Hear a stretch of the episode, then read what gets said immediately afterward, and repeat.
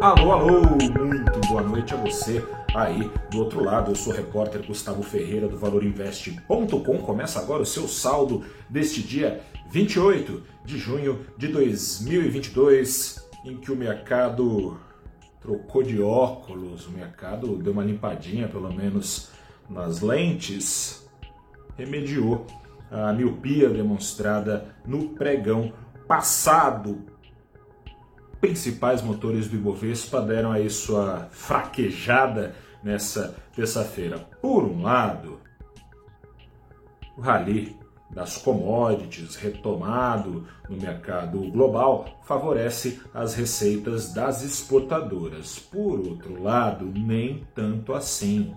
Maiores preços, mais inflação, mais juros. Se tiver ainda mais inflação e ainda mais juros, ainda mais dolorida pode ser a recessão projetada para o ano que vem. Assim, as ações da Petrobras ainda tiveram a alta do petróleo a favor, mas em vez de subir 7% como no pregão passado, subiram um pouco mais de 1% hoje. Os preços do minério de ferro se mantiveram aquecidos mas as ações da Vale, que subiam 5% no pregão passado, subiram nos arredores dos 2%. Alta de Vale e Petrobras, essas altas foram suficientes para diminuir a queda do Ibovespa hoje, mas não para impedir a maior parte das ações do índice afundou.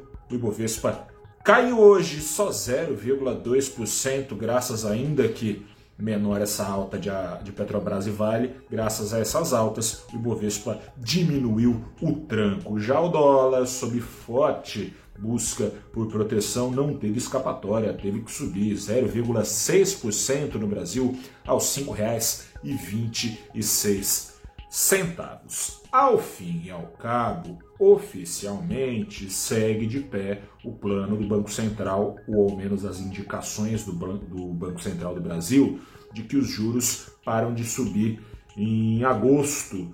Mas a sensação no mercado é que pode ficar a gosto de Deus. É, era para ter parado em março, não parou, era para ter parado em junho, vai parar mesmo em agosto.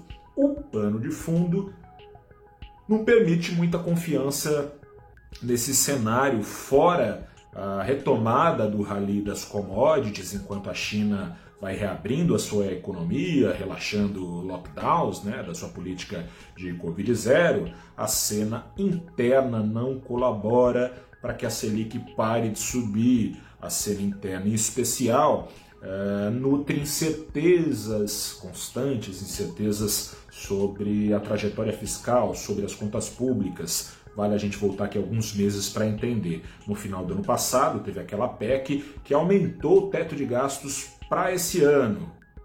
Aumentado o teto de gastos, agora o governo quer furar esse teto de gastos que ele próprio aumentou para fazer caber os gastos em 2022. O plano inicial da PEC dos combustíveis era tapar o buraco com gastos do governo, ou seja, aumentando aí endividamento federal, tapar o buraco deixado nas contas de estados e municípios com o desconto em impostos nos combustíveis. Esse plano já foi deixado totalmente de lado, a PEC dos combustíveis virou outra coisa. A ideia é pagar a bolsa caminhoneiro de mil reais, dobrar o Vale Gás, aumentar de 400 para 600 reais o Auxílio Brasil, tudo isso convenientemente só nesse ano, de olho nas eleições. No meio disso tudo, o que, que acontece? A primeira ideia da PEC dos combustíveis já jogava contra o Banco Central por simplesmente alimentar o risco fiscal, empurrando potencialmente o dólar mais para cima.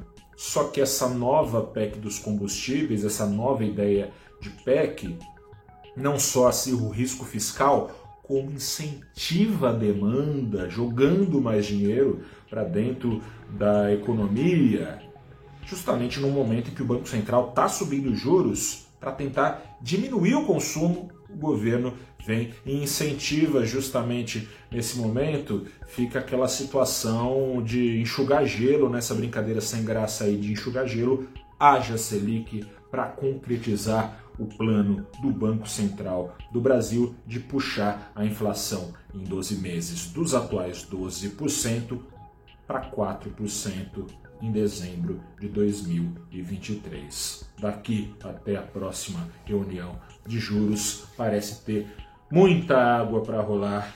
Vamos ver no que vai dar. Eu sou o repórter Gustavo Ferreira, do valorinvest.com. Fico por aqui.